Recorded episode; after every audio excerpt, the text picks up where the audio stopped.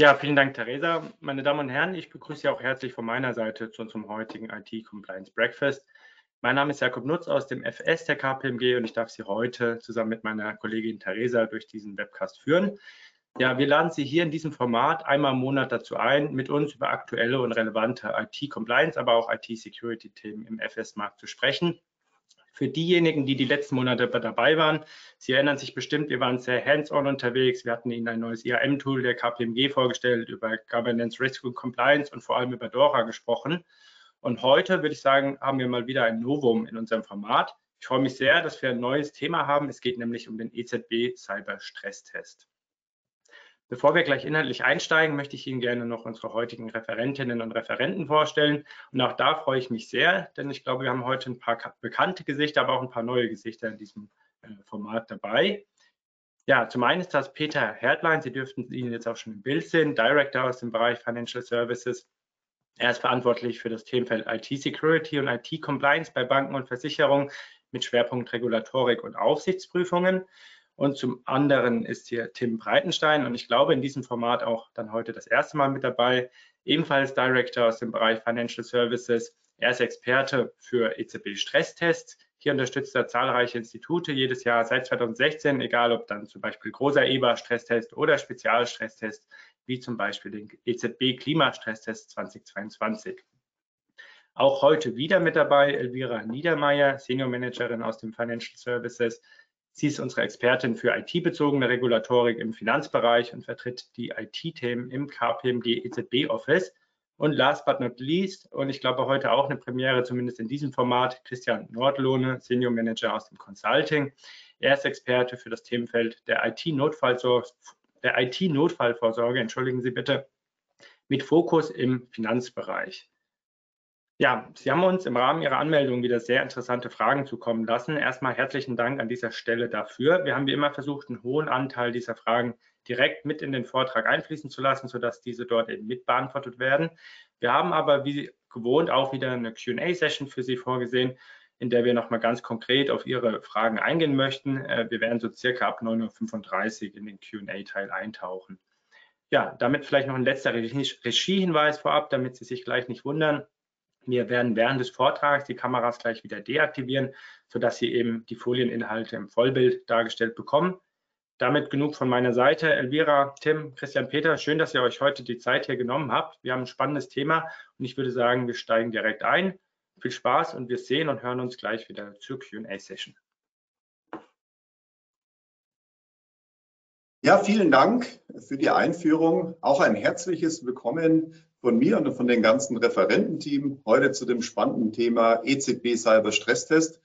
Und wie Ihnen sicherlich aufgefallen ist, haben wir heute gleich vier Referenten äh, für Sie parat. Und zwar, um den ersten Cyber Stresstest gut vorzubereiten, braucht man verschiedene Kompetenzfelder. Und die haben wir eben genau heute mit unseren Experten mit an Bord. Zum einen, wie eben vorgestellt, der Tim, Experte für das Thema Stresstest, der Christian Nordlohne, der weiß auch, wie so ein Cyber-Szenario aussehen kann und wie man das auch entsprechend testet bei Banken und Versicherungen. Und natürlich die Elvira Niedermeyer, die sehr erfahren ist in dem, was eigentlich auch eine IT-Aussicht fordert.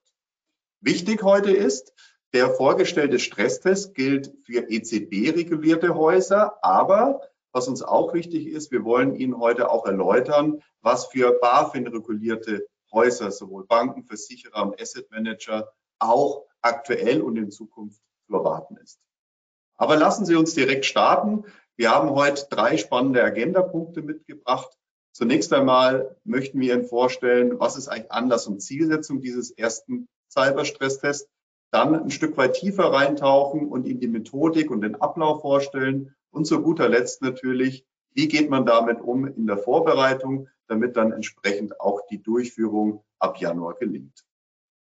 Damit steigen wir direkt in die nächste Folie ein. Ähm, und hier dann auf der nächsten Folie dargestellt ist das Thema, was heißt das eigentlich der Cyberstresstest? Und zwar ab Januar 2024 werden die 110 EZB regulierten Häuser einen Stresstest erfahren mit dem Ziel, die Widerstandsfähigkeit des Bankensystems bei einem Cyberangriff zu testen. Wie wird es die Aufsicht machen? Es gibt einen umfangreichen Fragebogen, Nachweise müssen geliefert werden. Und bei 20 Häusern, die dürfen sich dann auch mit einer Vor-Ort-Validierung auseinandersetzen. Aber zunächst einmal, bevor wir dann inhaltlich einsteigen, geht es darum, woher kommt das Ganze? Naja, mit diesem Cyber-Stresstest schließt die Aufsicht eine Lücke in der Überwachung. Warum das Ganze? Sie sehen ja auf der einen Seite natürlich die erhöhte Cyberbedrohungslage. Zum einen natürlich Beschleunigung der Transformation, neue Risiken entstehen, zum Beispiel in Sachen Cloud, ähm, AI, aber auch natürlich das Thema IKT-Drittdienstleister nimmt immer mehr zu. Wir haben die geopolitischen Auswirkungen, ähm, wo natürlich entsprechend gerade staatliche und hochkriminalisierte ähm, ähm, Banden auch zu sehen sind, die dann entsprechend auch ein erhöhtes ähm, Schwerpunkt auf das Thema Cyberangriff wählen. Und das Ganze mündet natürlich auch in verschiedenen Berichten, die Sie genauso gut wie ich kennen, wo einfach da ist, ist es keine Frage, ob man äh, Opfer einer Cyberattacke wird, sondern ähm, wann und in welchem Ausmaß.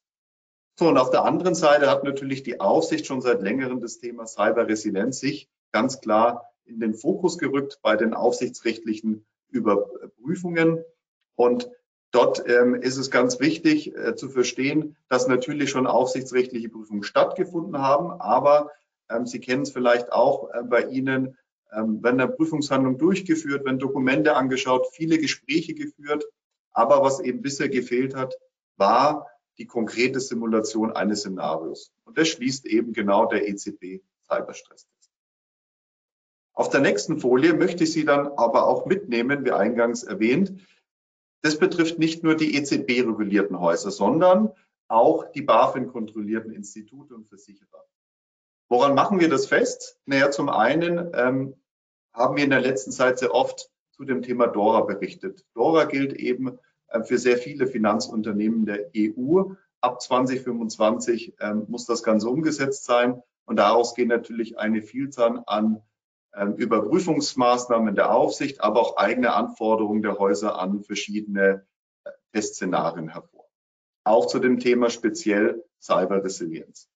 Das Zweite ist, ähm, auch bei dem Thema Aufsichtsprüfung war in den letzten äh, Monaten und Jahren ein Schwerpunkt zum Thema Cyber zu verzeichnen. Und da gehen wir auch davon aus, dass das intensiviert wird, insbesondere im Fokus der Wiederherstellungsfähigkeit. Und auch kürzere Intervalle sind hier mitzurechnen, um eben auch der Dynamik des Marktes gerecht zu werden mit verschiedenen Bedrohungen und das dann auch in den Prüfungshandlungen zu reflektieren. Aber zu guter Letzt, und das ist auch mit ein Schwerpunkt. Sie haben sicherlich auch mitbekommen, die BaFin hat eine Pressemitteilung veröffentlicht in der letzten Woche und hat mitgeteilt, dass die BaFin eine zweitägige Krisenübung bei elf ausgewählten Unternehmen in Deutschland im FS-Sektor durchgeführt hat. Und das zeichnet sich für uns ab, dass das eben ein Startpunkt war, erstmalig, aber auch ähm, wir denken, dass es ein Regelinstrument werden wird. Und wenn wir über die Landesgrenzen hinausschauen, haben wir auch ähm, in Dänemark entsprechende ähm, Tests schon gesehen, die die Aufsichtsbehörde durchgeführt hat und auch in anderen Regionen in Europa passiert es aktuell. Und zu guter Letzt, wenn wir auch in die Versicherungswelt schauen, gibt es hier auch ein White Paper zum Thema Methodik eines möglichen Cyberstresstests von 2023. Also das heißt auch hochaktuell. Und in Summe, wenn man diese drei Aspekte zusammenfasst, sagen wir eben, dass es an der Stelle auch zukünftig für die BaFin kontrollierten Häuser mit entsprechenden Tests zu rechnen ist. Das soweit äh, im Überblick. Und nun hatten wir Ihnen versprochen, dass wir natürlich auch ähm, Ihnen jetzt das Thema EZB Cyberstresstest näher bringen. Und damit übergebe ich an dich, Tim. Danke, Peter. So ist es. Jetzt ähm, kommen wir zum, zum Kern auch des, äh, der, der heutigen Session, nämlich dem, dem EZB Cyberstresstest 2024 wie wir gerade gehört haben, ähm, das Thema äh, Cyberresilienz kommt mehr und mehr in den Fokus.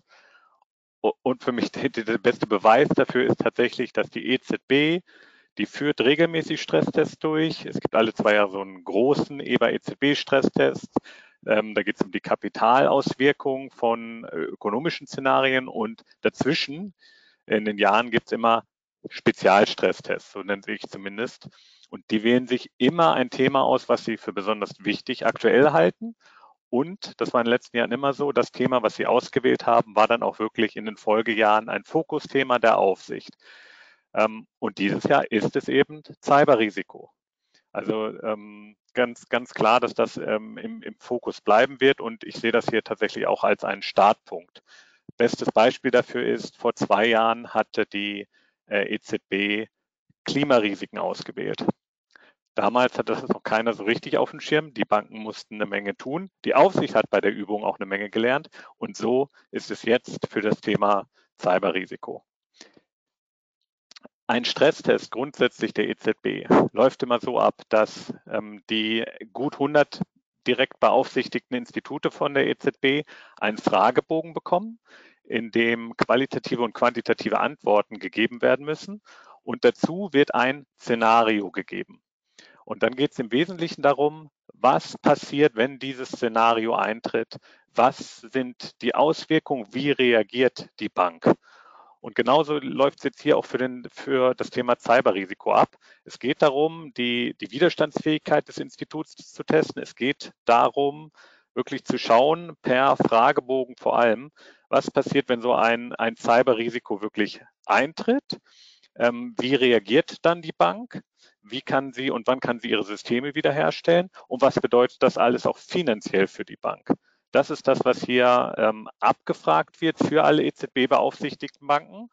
Und von diesen gut 100 EZB-beaufsichtigten Banken wird 20 geben, ähm, bei denen die Aufsicht nochmal vertiefte ähm, ja, ähm, Handlungen durchführt, wo sie sich nochmal ganz genau anguckt, was wurden da für Evidenzen mitgeben und, äh, und, und zusätzliche Tests durchführt. Das ist grundsätzlich der Aufbau. Es ist also wichtig zu verstehen, es geht hier ähm, um eine, ja, man kann sagen, Trockensimulation. Was würde bei einem Cyberrisiko, äh, bei einem Cyberfall passieren? Es geht nicht darum, dass so ein, ein, ein, ein Cybervorfall wirklich durchgespielt wird. Pentests sind hier nicht drin, sondern es ist im Prinzip eine, eine Trockenübung. Aber trocken, ja, klingt trocken, aber das, das hat alles trotzdem äh, in sich, wie wir auch auf der nächsten Folie sehen, wo wir mal aufzeigen, ähm, genau was alles dazugehört. Und es wird eben so sein, dass ähm, Anfang kommenden Jahres das ganz konkrete äh, Cyber-Szenario ähm, von der EZB veröffentlicht wird. Ist jetzt aber schon klar, es wird darum gehen, dass ähm, ein, ein Cyber-Event dazu führt, dass die Integrität von Datenbanken um das Kernbanksystem herum angegriffen sein werden. Das ist, das ist sozusagen die, die grundsätzliche Story. Und dann müssen äh, alle Institute ähm, einen umfangreichen Fragebogen, gucken wir uns äh, später noch ein bisschen genauer an, ausfüllen, wo es genau um diese ähm, Themen geht. Was ähm, macht die Bank? Wie reagiert sie drauf? Was sind die finanziellen Auswirkungen? Und da äh, gibt es eine Menge Fragen, da gibt es auch eine Menge Ja-Nein-Fragen. Ähm, wo gefragt wird, habt ihr ein Komitee hier und dafür, gibt es Policies, die dieses und jenes reden, äh, regeln? Aber das reicht nicht nur, diese Fragen zu beantworten, es müssen auch Nachweise mitgegeben werden. Ähm, das ist so der, der, der Kern äh, die, die, dieses Stresstests. Und dazu gibt es noch etwas, was tatsächlich auch für diesen EZB, äh, für diese EZB-Stresstests ein bisschen neu ist. Cyber Incident Reporting Framework haben sie es genannt. Da soll auch nochmal durchgetestet werden, ähm, dass wirklich auch zwei Stunden nach Feststellung eines Vorfalls auch bei der EZB eine entsprechende Meldung eingeht. Auch das soll hier ähm, in diesem EZB Cyber Stress Test mitgetestet werden. Das ist das, was alle Institute machen müssen und auch das ist, wird schon äh, anstrengend sein, definitiv. Die 20 Institute, die ähm, äh, das Privileg, Privileg oder nicht Privileg haben, ausgewählt zu sein und noch diese In-Depth-Übung, diesen vertieften Ansatz durchmachen zu dürfen. Die müssen eben noch mehr zu IT-Recovery-Tests nachweisen, die müssen die durchführen und die werden auch mehr ähm, ja, Vor-Ort-Validierungen bekommen, mehr Reviews der äh, mitgelieferten Konzepte und Nachfragen der Aufsicht bekommen. Wer diese 20 Institute sind, die ausgewählt werden, ist heute noch nicht klar. Vor etwa zwei Jahren beim Klimastresstest gab es so ein ähnliches Konzept. Da wurde das so gegen November den einzelnen Banken mitgeteilt, die betroffen waren. Also das ist jetzt wirklich so, dass da alle EZB äh, beaufsichtigten Banken ein Stück zittern, ähm, ob sie jetzt bei diesen 20 Instituten, die nochmal extra viel machen dürfen, dabei sind oder nicht. Das ist das, was ähm, mal als Überblick inhaltlich hier zu, zu, zu leisten ist ähm, während, des, während des Stresstests. Stresstest heißt auch immer, dass die Timelines, die, die, die, die, die, die Zeiten, die man dafür hat für die Bearbeitung stressig sind. Das sehen wir auch auf der nächsten Folie. Ähm, da haben wir mal ja, den, den Fahrplan, wie es seit Beginn der Beratung, seit dem ersten Entwurf äh, der Methodik aussah, hier aufbereitet. Und ähm, ja, im Prinzip sind wir eben ähm, an einem Punkt heute, wo Beratung mit der Industrie, Feedback der Banken eingeholt wurde. Das heißt ganz konkret, heute liegt vor eine, ein Entwurf der Methodik, ein Entwurf dieses Fragebogens und ich sage mal Grundpunkte, was das Szenario betrifft. Das liegt vor, alles im Entwurfsmodus. Es wurde Feedback der Banken eingeholt und jetzt ist spannend, was die Aufsicht daraus macht. Die möchte am 22.11. die finale Methodik, den finalen Questionnaire präsentieren und dann ähm, ist wichtig, dass wirklich am Anfang des kommenden Jahres, Anfang 24, am 2.1. die Übung wirklich startet. Da, das ist der Startschuss. Das ist der Tag, an dem das konkrete Szenario auch ähm, veröffentlicht wird und die Banken letztlich wirklich auch ganz konkret dann ihre äh, Questionnaires befüllen können ähm, und tatsächlich auch schon Ende Februar diesen Questionnaire, die Nachweise, das werden Sie alles einreichen müssen. Und dann, und das ist immer bei EZB-Stresstests so, startet ein ja, Qualitätssicherungsprozess der, der Aufsicht. Ähm, die wollen natürlich erreichen, dass bei diesen 100 Instituten die Ergebnisse einigermaßen vergleichbar sind. Es werden, deswegen werden Plausibilitätschecks durchgeführt. Es werden auch gewisse Cross-Validierungen äh, durchgeführt, Benchmarking auf Seiten der Aufsicht. Und dann wird es Nachfragen geben bei den Instituten und teilweise auch Aufforderungen, ähm, äh, Antworten und Abschätzungen zu, zu ändern. Diese Bewertung, diese, die, dieser Prozess wird dann, ähm, soll dann gegen 30.04. beendet sein, sodass dann im Sommer ähm, wirklich das Ganze äh, finalisiert werden kann, indem einerseits es Berichte geben wird. Die EZB wird veröffentlichen, was sie aus dieser Übung gelernt hat, was, wie es bei den Banken aussieht, wenn so ein Cybervorfall eintritt. Das werden Reports sein, ähm, welche, so war es bisher immer bei diesen Spezialstresstests, auf aggregierter Ebene ähm, ähm, sich äh, Informationen enthalten wird. Also es wird nicht äh, Bank für Bank Reports öffentlich geben, die zeigen, wie gut welche Bank abgeschnitten hat, sondern es wird Reports geben, die zeigen, wie gut insgesamt ähm, diese, die, die EZB beaufsichtigten Banken abgeschnitten haben und was sich beobachten lässt. Zusätzlich wird es am Ende einen Report für jede einzelne Bank geben, die nur die jeweils einzelne Bank erhält, die individuelle äh, Aus, Auswertung enthält, ähm, in dem insbesondere ersichtlich ist, ja, wie steht diese Bank zum, zum Markt, was ist besonders auffällig, äh, was ähm, ähm, Cyberrisiken, den Umgang damit und die Effekte betrifft. Und das ist auch eine Grundlage, welcher, äh, welche ähm, einen Beitrag zum SREP ähm, bringen wird. Ähm, SREP steht für Supervisory Review and Evaluation Process und meint im letztlich äh, vor allem Kapitalanforderungen.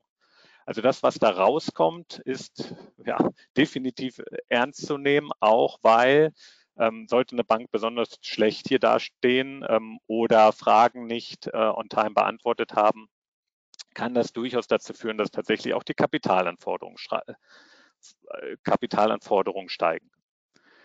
Also insofern ist das alles ähm, ja, eine, äh, eine ernste Sache, eine stressige Sache. Man sieht hier ja auch, ähm, letztlich äh, in zwei Monaten muss alles durchgeführt werden. Daher ist Vorbereitung hier wirklich ähm, entscheidend, dass man das hinkriegt. Und natürlich entscheidend bei diesem ganzen Prozess, ist auch das, das Szenario, das ganz final am, am 2.1., also Anfang kommenden Jahres veröffentlicht wird, aber über das man auch jetzt schon ein paar Informationen hat. Richtig, Christian? Genau so ist es, Tim. Danke. Auf, und diese Details bzw. diese Überlegungen für dieses Cyber-Szenario, was jetzt hier in, äh, in dieser Stresstestübung ähm, betrachtet werden soll, da kann man sich, wie Tim schon eingeführt hat, entsprechende Vorüberlegungen für machen, ähm, die man ganz maßgeschneidert auch auf sein eigenes Institut, auf seine eigenen Systeme, auf seine eigenen Prozesse entsprechend abbilden kann. Dafür gibt es erstmal drei wichtige Grunderkenntnisse, die in diese Überlegungen mit eingehen müssen. Das erste ist, dass Szenarios sind so weit hypothetisch, dass es erstmal davon ausgeht, dass alles an Schutzmaßnahmen, was man als Institut, als Unternehmen irgendwie aufgebaut hat, Firewalls, Schutzprozesse, Identifikationsmaßnahmen, ähm, Services, die man bei extern eingekauft hat zur Abwehr von Cyber-Szenarien oder Angriffen, dass all diese Maßnahmen fehlgeschlagen haben und dass der Angriff quasi erfolgreich ist. Das ist der erste wichtige Punkt, wo man ähm, sich gedanklich darauf einstellen muss, dass damit quasi das Szenario beginnt oder wenn man das dann ganz konkret noch irgendwie abbilden möchte, dann wäre es, es beginnt quasi damit, dass man jetzt mitgeteilt bekommt von der EZB mit Test des Szenarios, okay, Sie, ihr habt den Angriff, diesen, diesen Fehler, diesen Cyber-Incident habt ihr jetzt gerade entdeckt und damit beginnen dann quasi alle Prozesse. Oder auf IT-Prozessebene mit dem Security Incident würde das entsprechend beginnen.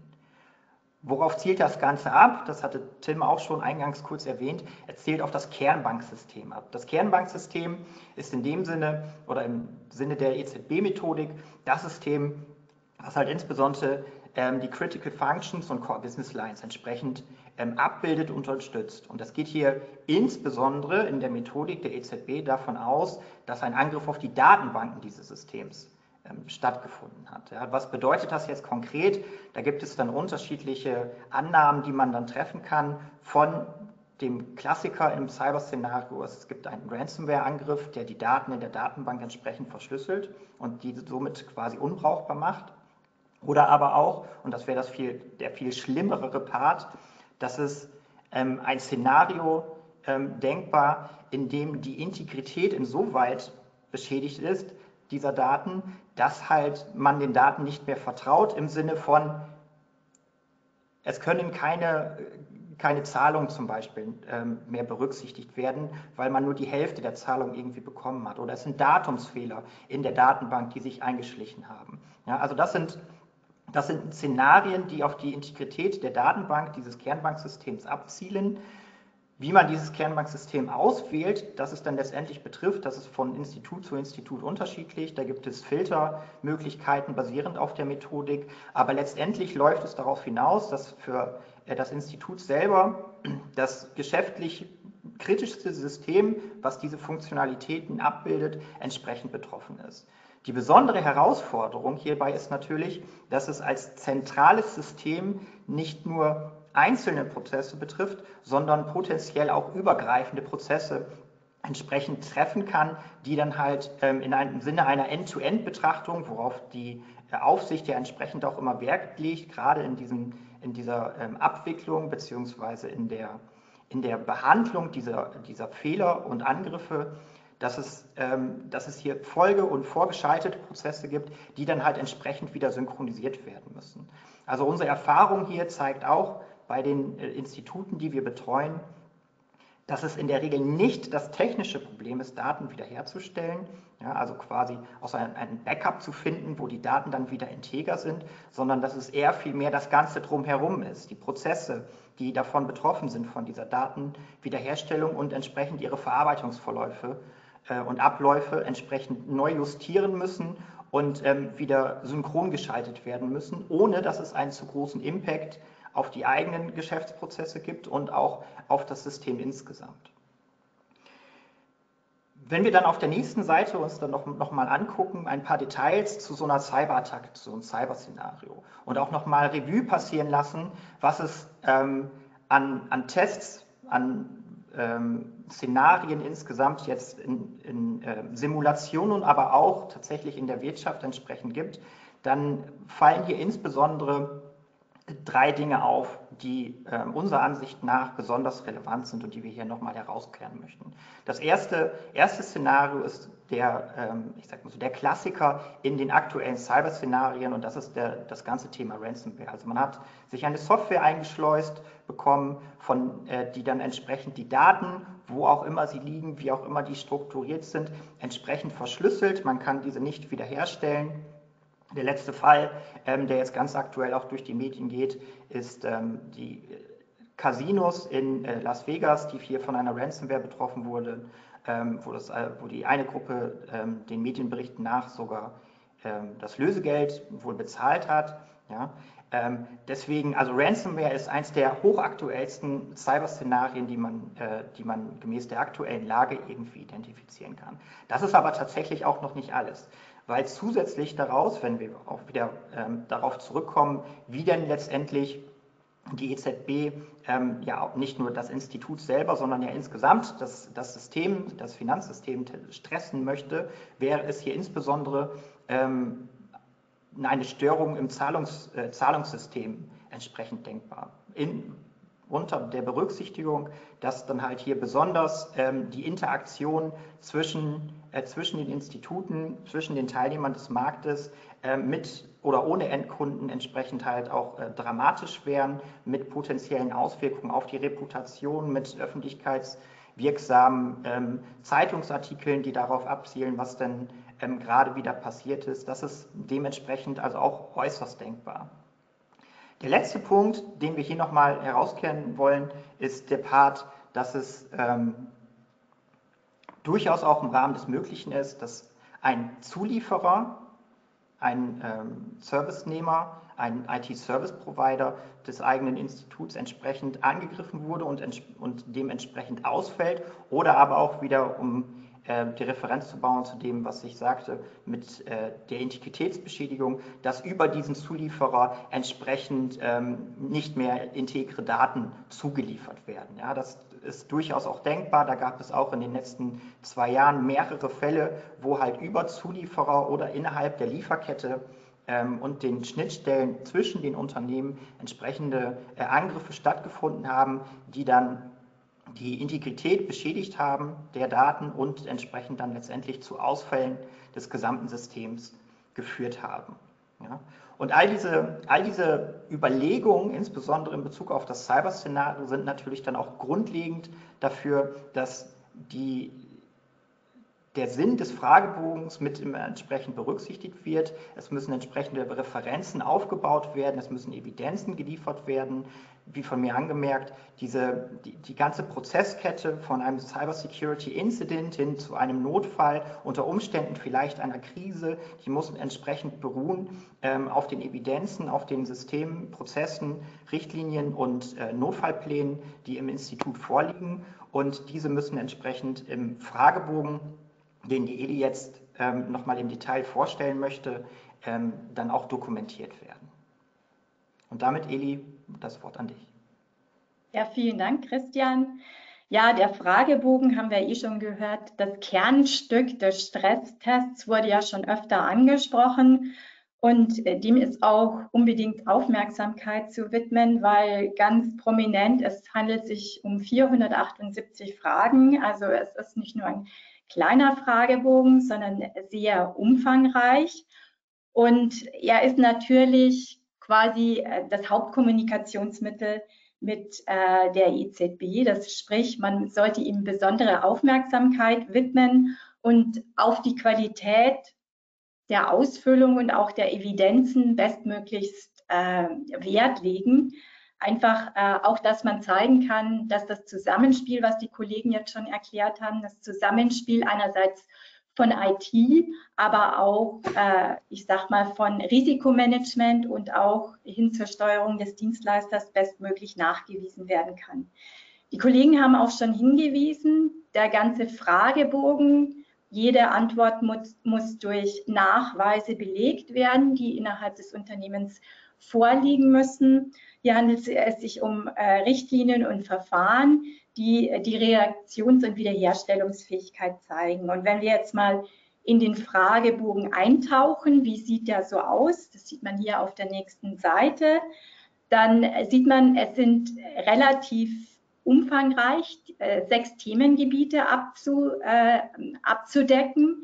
Es geht nicht nur um äh, die Reaktions- und Wiederherstellungsfähigkeit, sondern muss, man muss auch nachweisen, wie die Auswirkung auf das Kernbankensystem ist und wie auch der Wirtschaft, wie die wirtschaftliche Auswirkung berechnet werden kann. Also das ist auch wirklich eine Neuerung im Gegensatz zu vielleicht bekannten IT-Recovery-Tests aus dem BCM, dass man wirklich auch den ökonomischen Impact berechnen muss. Das wird uns dann noch ganz kurz der Team vorstellen.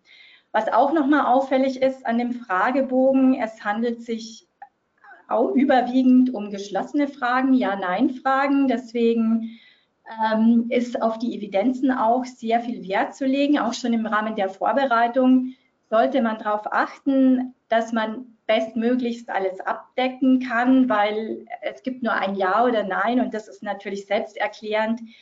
Viele Neins äh, lassen auf viele Rückfragen erschließen.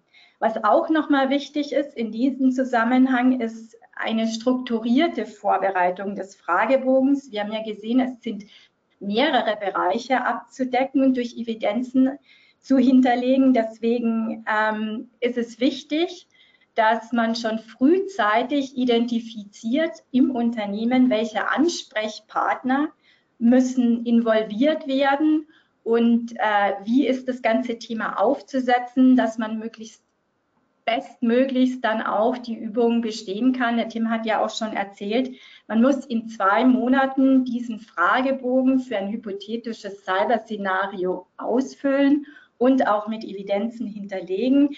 Der Fragebogen ist ja bekannt, deswegen eine gute Vorbereitung ist das A und O äh, im Rahmen dieses Stresstests. Wenn wir uns dann nochmal auf der nächsten Seite anschauen, wen sollte man involvieren, also eine sehr breite Palette.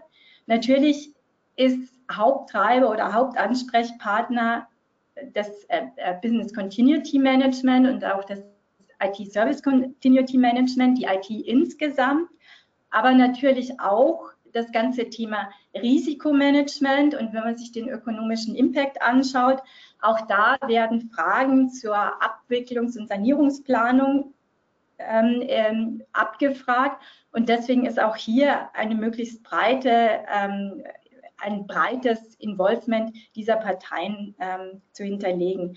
Was auch nochmal auffällt, ähm, ist, dass äh, wir haben ja schon gehört, dass äh, ausgewählte Unternehmen einen IT-Recovery-Test durchführen dürfen. Und äh, bei diesem IT-Recovery-Test, der muss durch die, entweder durch die interne Revision oder ähm, in, durch die Second Line, durch Cyber Risk als Testbeobachter äh, involviert werden. Also insofern hier, was diese Folie nochmal in Anbetracht der Zeit aufzeigen soll, eine, ein Großteil äh, involvierter Parteien ist einzubeziehen und das fordert natürlich eine gute Steuerung innerhalb des Unternehmens, auch schon in der Vorbereitung. Dann übergebe ich äh, an den Tim nochmal, der uns jetzt den ökonomischen Impact nochmal kurz erklärt. Ja, und ich fasse mich kurz, aber ich finde es wichtig, dass wir das tatsächlich ansprechen, das Thema, denn das ist wirklich äh, ja, eine echte Herausforderung und spannend, gerade viele von Ihnen sind aus der IT-Security, Business Continuity Management. Jetzt fragt hier die EZB, und zwar sehr detailliert, ähm, wir haben ja gesehen, 90 Fragen, glaube ich, sind zu dem Thema. Was sind denn die finanziellen Auswirkungen, wenn dieses Szenario so eintritt? Wenn ihr äh, eure, eure Wiederherstellung und eure äh, Aktionen tätig nach diesem Cyber-Event. Was, was bedeutet das wirklich in Euro? Fragen die. Und die fragen auch, wie viel Kunden verliert ihr? Wie viel Umsätze verliert ihr? Also das ist, da stehen wirklich sehr konkrete Fragen zu diesem Economic Impact drin. Und auf dem ersten Moment, glaube ich, gerade wenn man aus, aus, aus der IT-Ecke kommt, fragt man sich ja, wie, wie soll man das beantworten? Hier sind drei Schritte, ähm, auf dem Weg zur, zur Beantwortung, um, um diese Herausforderung zu meistern. Das erste ist wirklich, dass man dieses ganze Thema Impact Response Recovery, ähm, das sind letztlich die ersten drei Sheets, wie wir es auch gerade vorgestellt haben, bekommen. Ähm, der, der, der, der Übung des Questionnaires, dass man die beantwortet. Daraus geht dann hervor, wie reagiert wird, was genau ausgefallen ist, welche Zahlungen nicht ausgeführt werden konnten. Das ist alles wichtig, um diesen Economic Impact zu ermitteln. Und dann im zweiten Schritt wirklich diese ja, unmittelbaren Schäden ermitteln, auf, aufbauend auf den Informationen, die man ähm, ermittelt hat. Und was da wichtig ist, ähm, da fängt man aus unserer Sicht wirklich nicht von komplett null an. Es gibt eigentlich in jeder großen Bank ein, ein Op-Risk-Cyber-Szenario, wo schon mal ein Cyber, ein Cyber-Szenario durchgespielt wird. Und das ist ein Punkt, den man sich hier als eine, eine Grundlage nehmen kann, an dem man sich orientieren kann, auf den man sicherlich achten sollte, wenn man das Ganze, Ganze durchspielt. Es gibt Verlustdatenbanken, an denen man sich orientieren kann. Aber es ist so, das werden vor allem am Ende werden es gute Expertenschätzung sein und ähm, je nach Szenario noch quantitative Analysen dazu.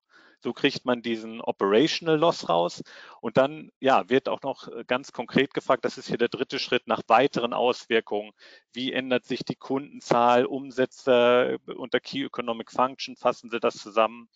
Ähm, um ganz ehrlich zu sein, das ist der schwierigste Teil und da muss die EZB auch noch weitere Interpretationen liefern.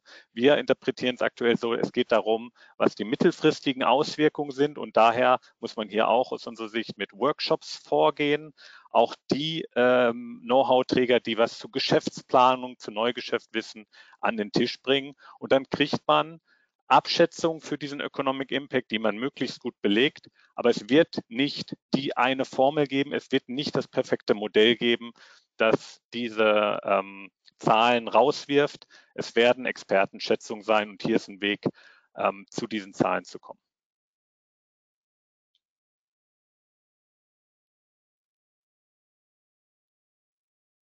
Soweit zum Economic Impact. Super. Gut. Dann möchte ich Sie noch einmal mitnehmen, wie am besten die Vorbereitung gelingt. Jakob, wenn du einmal auf die letzte Folie schickst, ich denke, das ist auch nochmal eine spannende Zusammenfassung. Also letztendlich haben wir es zusammengefasst mit sechs Kernaktivitäten, wie man sich jetzt am besten vorbereitet. Punkt eins, natürlich frühzeitig ein entsprechendes dediziertes Projektvorhaben aufzusetzen und wir haben es vorhin von der Elvira gehört, mit den verschiedenen Vertretern und betroffenen Einheiten. Ne? Ähm, das ist auch gleichzeitig der Punkt zwei, denn es sind sehr viele verschiedene ähm, Bereiche und da gilt es natürlich auch zum Beispiel diesen Fragebogen mit den ähm, Vielzahl an Fragen zuzuordnen. Wer kümmert sich darum, damit dann entsprechend auch schnell eine, in Anführungsstrichen, Gap-Analyse durchgeführt werden kann. Das empfehlen wir an dieser Stelle auch. Das heißt, manche Fragen lassen sich schnell beantworten im Fragebogen, manche äh, bedürfen aber noch weiteren Workshops und auch einer, einer Einschätzung, wie tritt man da gegenüber der Aufsicht auch auf. Und auch zum Schluss das Thema natürlich, was insbesondere der Christian erwähnt hatte, sollte man eine Trockenübung durchführen anhand eines möglichen Szenarios, um eben hier vorbereitet zu sein und daraus auch ein, ja, in Anführungsstrichen kleines Drehbuch zu erzeugen, damit man ab dem zweiten, ersten weiß, wer genau was, wann, wie zu tun hat. Und damit sind wir auch schon am Ende des heutigen Vortrags und gebe zurück zum Jakob äh, für die spannende Frage- und Antwortrunde. Genau, jetzt aber. Erstmal vielen Dank für eure Ausführungen. Äh, wir können gerne mit der QA starten. Mit Blick auf die Zeit würde ich einfach sagen, wir versuchen noch ein paar Fragen zu schaffen. Wenn möglich, dürft ihr gerne auch kurz und knackig antworten. Wir springen direkt rein und ähm, Elvira, wir fangen gerne bei dir an. Zurzeit, glaube ich, darf der Aspekt einfach in keinem Thema fehlen. Wie ist denn das Verhältnis von Cyber Resilience Stresstest zu DORA? Ja, spannendes Thema. Natürlich beeinflussen sich gegenseitig. Dora, glaube ich, muss man nicht mehr erklären, wird das äh, Rahmenwerk für Cyberresilienz der Zukunft werden. Das deckt natürlich äh, eine Vielzahl ab, neben der Reaktions- und Wiederherstellungsfähigkeit natürlich auch die Prävention. Und der Cyberstresstest ist eine gute Methodik, dass man für ein konkretes, relativ relevantes äh, Cyber-Szenario mal das ganze Thema durchspielt und dann auch äh, zeigen kann, inwieweit ist man denn in Bezug auf Cyber Resilience aufgestellt. Vor allem der Cyber-Stresstest äh, simuliert ja, dass die ganzen präventiven Maßnahmen ausgefallen sind. Also beide ergänzen sich relativ gut und wie auch schon der Peter gesagt hat, der Stresstest oder der Cyberstresstest wird sicherlich äh, von der Aufsicht in Zukunft ein Mittel sein, um das ganze Thema end-to-end -End durchzutesten. Alles klar, wir machen direkt weiter. Peter, vielleicht hier eine Frage mit bisschen größerem Blick. Welche Erkenntnisse erhoffen sich einmal die EZB und dann auch die Institute? Ja, also die Aufsicht möchte natürlich querschnittlich Erkenntnisse sammeln in Europa, wie resilient sind die einzelnen EZB-Banken aufgestellt, insbesondere die Wiederherstellungskapazitäten. Und dann ist natürlich abzuwarten, abhängig von den Erkenntnissen werden natürlich dann auch weitere Schwerpunkte in die laufende Aufsicht eingehen, wenn dort Defizite auftreten, damit die natürlich verbessert werden.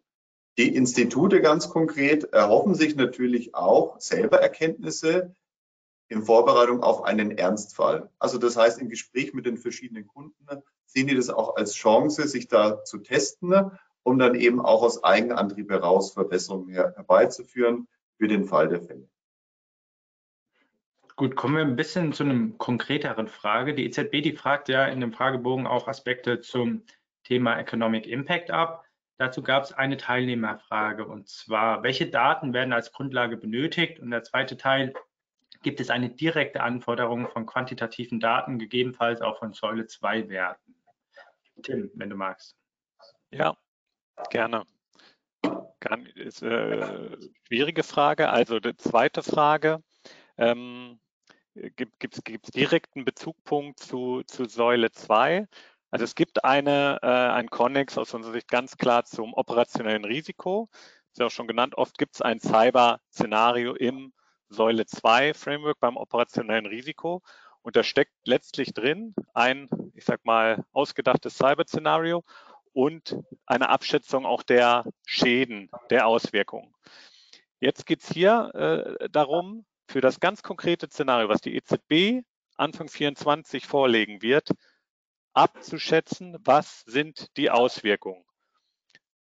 Und sollte da eine wesentlich größere Zahl zum Beispiel rauskommen, ja, dann macht es durchaus Sinn, dieses äh, Säule 2 Szenario nochmal und die Auswirkungen zu überprüfen. Also da sieht man schon den Connex. Ähm, das, das zur zweiten Frage. Und die erste Frage letztlich war, glaube ich, wie, wie hart müssen die Daten sein, die dahinter stecken? Ich habe es versucht schon vorhin anzusprechen. Ähm, man muss vernünftige Methoden ansetzen. Es wird Analysen brauchen. Ein konkretes Beispiel, der Zahlungsverkehr äh, fällt aus, vielleicht drei Tage, dann wird analysiert werden müssen, was dann in solchen drei Tagen passiert wäre und was, was daraus für Schäden entstehen können. Es gibt aber nicht die ganz konkreten äh, Anforderungen, genau diese Zahlen müssen vorliegen. Also Analysen ja, ähm, ähm, gute Begründung ja, aber es wird auch viel Expertenschätzung faktisch mit einfließen müssen. Okay, kommen wir zur letzten Frage. Christian, du hattest es im Vortrag schon ein bisschen angesprochen. Hier wird nochmal konkret gefragt, gibt es schon eine Idee, welches Cyber-Szenario denn zu erwarten ist? Genau, also wie schon in meinem Vortrag erwähnt, gehen wir davon aus, dass es eins von diesen drei von mir angesprochenen Themen sein wird, Ransomware als das momentan prävalente ähm, erstes Szenario natürlich ganz weit oben, gefolgt aber dann tatsächlich insbesondere von dem Thema Störung, Ausfall, irgendeine Form von Integritätsverlust, wie Tim äh, das auch schon gerade angesprochen hat im Bereich des Zahlungsverkehrs, einfach weil hier die Auswirkungen ähm, auf das Finanzsystem insgesamt, auf das einzelne Institut ähm, natürlich am die direktesten zu messen ist. Ähm, alle anderen Szenarien ähm, stufen sich darunter dann quasi ein und letztendlich ähm, ist ja auch die äh, Anforderung der Aufsicht, dass man das, was dann letztendlich da vorgegeben wird als Szenario, durchaus auch auf die bestehenden Dinge ähm, und Maßnahmen, Gegenmaßnahmen, die man definiert hat, entsprechend mappen kann. Dementsprechend sind das so unsere beiden, unsere beiden ersten Favoriten, gefolgt dann natürlich von dem auch von mir angesprochenen dritten Fall, eine Störung ähm, in der Zulieferungskette bei einem Dienstleister. Ja, super. Dann war das schon die letzte Frage für heute, denn wir haben schon wieder das Ende unserer Webcast-Zeit erreicht. Ja, meine Damen und Herren, ich darf mich jetzt mal recht herzlich bei Ihnen für Ihre Teilnahme und für Ihre Fragen bedanken und natürlich auch ein großes Dankeschön an unsere heutigen Referentinnen und Referenten. Elvira, Christian, Tim, Peter, vielen Dank und schön, dass ihr euch heute diese Zeit für uns genommen habt. Im Anschluss an den Webcast haben Sie gleich nochmal die Möglichkeit, die heutige Veranstaltung zu bewerten. Hinterlassen Sie uns aber gerne auch eine entsprechende Notiz, wenn Sie noch weitere Fragen haben oder auch nochmal bilateral mit unseren heutigen Referentinnen und Referenten äh, über unser heutiges Thema sprechen möchten. Wir freuen uns da sehr auf Ihr Feedback. Bevor wir gleich die Session schließen, hätten wir noch einen kleinen Hinweis in eigener Sache. Wir hatten dieses Jahr schon mehrere Webcasts zum Thema Dora. Im November werden wir dazu auch nochmal ein Live-Event in Frankfurt veranstalten. Sollte das also für Sie auch interessant sein, dann finden Sie jetzt weitere Informationen äh, auf unserer Website. Ein Link dazu müsste mittlerweile hier im Chat für Sie sichtbar sein. Ja, wir würden uns freuen, einige von Ihnen dort auch live und in Farbe zu sehen. Und in diesem Sinne würde ich sagen, bleiben Sie gesund, machen Sie es gut und bis zum nächsten Webcast. Tschüss. Tschüss. Tschüss.